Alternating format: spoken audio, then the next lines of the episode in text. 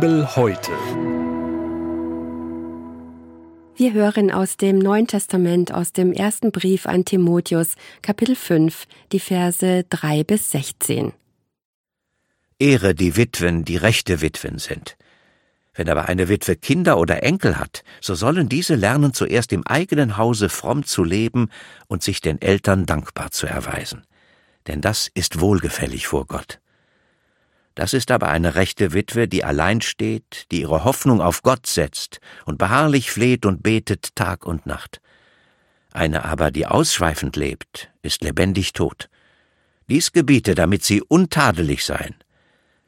Wenn aber jemand die Seinen, besonders seine Hausgenossen, nicht versorgt, hat er den Glauben verleugnet und ist schlimmer als ein Heide.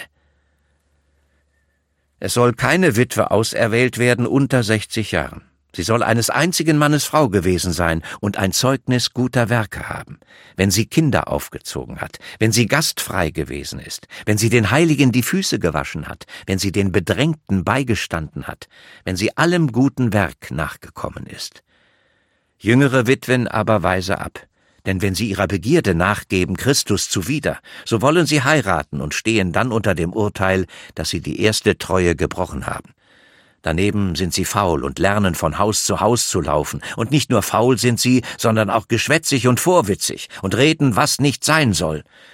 So will ich nun, dass die jüngeren Witwen heiraten, Kinder zur Welt bringen, den Haushalt führen, dem Widersacher keinen Anlass geben zu lästern denn schon haben sich einige abgewandt und folgen dem Satan. Wenn aber einer gläubigen Frau Witwen anbefohlen sind, so versorge sie diese. Die Gemeinde aber soll nicht beschwert werden, damit sie für die rechten Witwen sorgen kann. Das war der Bibeltext für den heutigen Tag, entnommen aus der großen Hörbibel mit freundlicher Genehmigung der Deutschen Bibelgesellschaft. Hier noch einmal die Bibelstelle im Neuen Testament, im ersten Brief an Timotheus, Kapitel 5, die Verse 3 bis 16. Gedanken dazu kommen jetzt von Ute Kronböngeler aus Siegburg. 47 Jahre war sie verheiratet, als ihr Mann starb. Mit ihm hatte sie zufrieden in ihrem kleinen Häuschen gelebt. Von den vier Kindern lebte durch Beruf und Familie keines mehr am Ort. Nun war sie ganz allein. Wie würde sich ihr Leben weiter gestalten? Ihre Kinder rieten ihr, in ihre Nähe zu ziehen, aber sie wollte nicht weg aus dem Haus, das sie sich nach dem Krieg mit ihrem Mann mit viel Mühe aufgebaut hatte. Es war ihre Heimat. Und Heimat war ja auch die Gemeinde, in die sie sich immer noch einbrachte. Hauskreis, Seniorenkreis und kleine Liebesdienste für jüngere Familien in ihrer Nähe machten ihr Freude. Ihren Kindern fiel es zunächst schwer, aber sie akzeptierten ihren Wunsch zu bleiben. Allmählich spielte sich das Leben ein.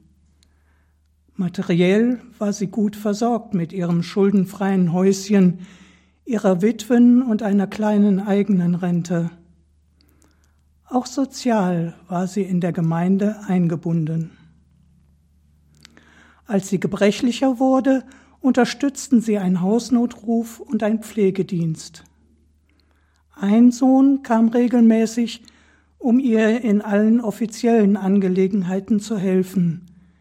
Der andere verbrachte einen Teil seines Jahresurlaubs bei ihr und eine Tochter fuhr wöchentlich zu ihr, putzte ihre Wohnung und kaufte für sie ein. Aus der Gemeinde traf sich nun der Hauskreis in ihrem Haus, das sie nicht mehr verlassen konnte. Nach 22 Jahren starb sie zufrieden und dankbar in aller Stille. Ein Witwenleben zu Beginn des 21. Jahrhunderts in unserer westlichen Gesellschaft. In unserem heutigen Bibeltext geht es auch um Witwen. Über das Leben der Witwen im vorderen Orient der Antike gibt es kaum Überlieferungen, aber die Bibel gibt uns ein paar Hinweise. Witwen werden oft zusammen mit Waisen und Fremdlingen genannt. Sie standen am Rand der Gesellschaft. Deshalb macht Gott sich zu ihrem Anwalt, wenn es nicht funktioniert mit der Fürsorge. Propheten ermahnten dann das Volk im Namen Gottes, auf die Rechte der Benachteiligten zu achten. Auch Jesus kritisiert die Übervorteilung von Witwen. In der Apostelgeschichte lesen wir, dass sich die erste Gemeinde der Witwen angenommen hat. Auch Paulus denkt an sie und weist seinen Mitarbeiter Timotheus an, die Witwen in der Gemeinde zu versorgen. Dabei unterscheidet er drei Situationen. Es gibt Witwen, die alt und völlig auf sich gestellt sind, Sie haben ein gutes Leben gelebt in ihrer Ehe, Familie, Gesellschaft und Gemeinde. Da ist es keine Frage, dass man sich um sie kümmert. Sie haben es sich im besten Sinne verdient, dass man sie mit Respekt und Achtung versorgt. Eine zweite Gruppe von Witwen lebt in ihrem Haus mit ihrer Familie, den Kindern und allen, die sonst zum Haushalt gehören. Für sie braucht die Gemeinde nicht zu sorgen, denn sie sind versorgt.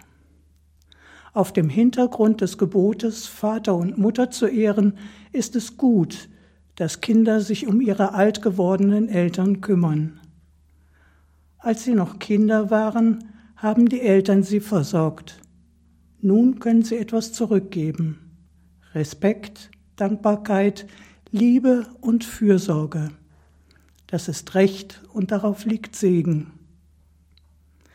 Und schließlich gibt es die jungen Witwen. Das waren vermutlich in der Gesellschaft im antiken Orient gar nicht so wenige. Mädchen wurden sehr jung verheiratet und ihre Männer waren meist um einiges älter. Da war die Wahrscheinlichkeit groß, dass sie auch noch recht jung waren, wenn der Mann starb. Für sie stellte das Witwenleben eine Herausforderung dar, weil sie immer in Familie eingebunden, unselbstständig gelebt hatten. Paulus sieht sie deshalb besonderen Versuchungen ausgesetzt, vor allem in einer solch weltoffenen Stadt wie Ephesus, wo Timotheus wirkte. Wenn man sie in der Gemeinde umfassend versorgte, wie die alten Witwen, standen sie in der Gefahr, sich den Ablenkungen der Welt zuzuwenden und zu einem ausschweifenden Leben, zu Begierden, Müßiggang und Geschwätzigkeit verführt zu werden. Offenbar gab es schon solche Beispiele. Fürsorge der Gemeinde bestand deshalb eher darin, darauf zu achten, dass sie auch weiterhin ein ehrbares Leben führten. Was in der antiken Gesellschaft für eine Frau hieß, zu heiraten, Kinder zu bekommen, den Haushalt zu führen und sich um Bedürftige zu kümmern. Das war in der Regel der Platz, den die Frau in der Gesellschaft hatte. Vergleichen wir nun das moderne Beispiel der Witwe mit dem unseres heutigen Bibeltextes, so mache ich manchen Unterschied aus. Ein antiker Lebensentwurf auf jüdisch-christlichem Hintergrund ist nicht eins zu eins übertragbar auf eine moderne westliche Lebenswelt.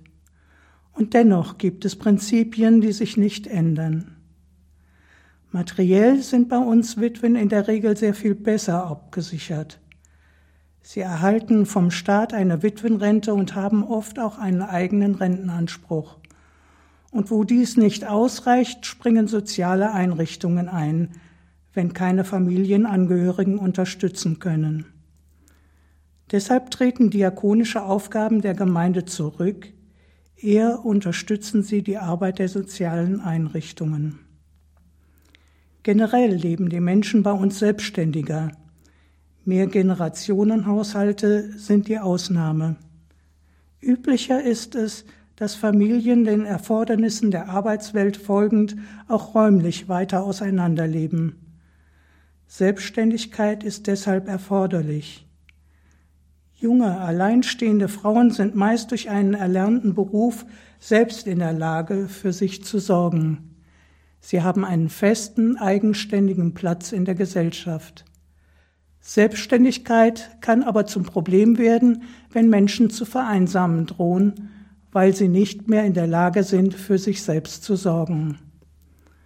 Auf jeden Fall ist es gut und wichtig, dass Angehörige unter den gegebenen Umständen alle ihre Möglichkeiten ausschöpfen, sich umeinander zu kümmern. Aber darüber hinaus bleibt die Gemeinde hier nach wie vor gefragt, die ihr anvertrauten Menschen zu unterstützen. Haben wir also auch in den Gemeinden aufeinander Acht, damit niemand unversorgt bleibt. Bibel heute. Die tägliche Bibelauslegung zum ökumenischen Bibelleseplan. Auch in unserer Audiothek unter erfplus.de sowie in der ERF Plus App. Sie möchten noch mehr in der Bibel lesen? Das geht auch im Internet unter bibleserver.com. ERF Plus. Tut einfach gut.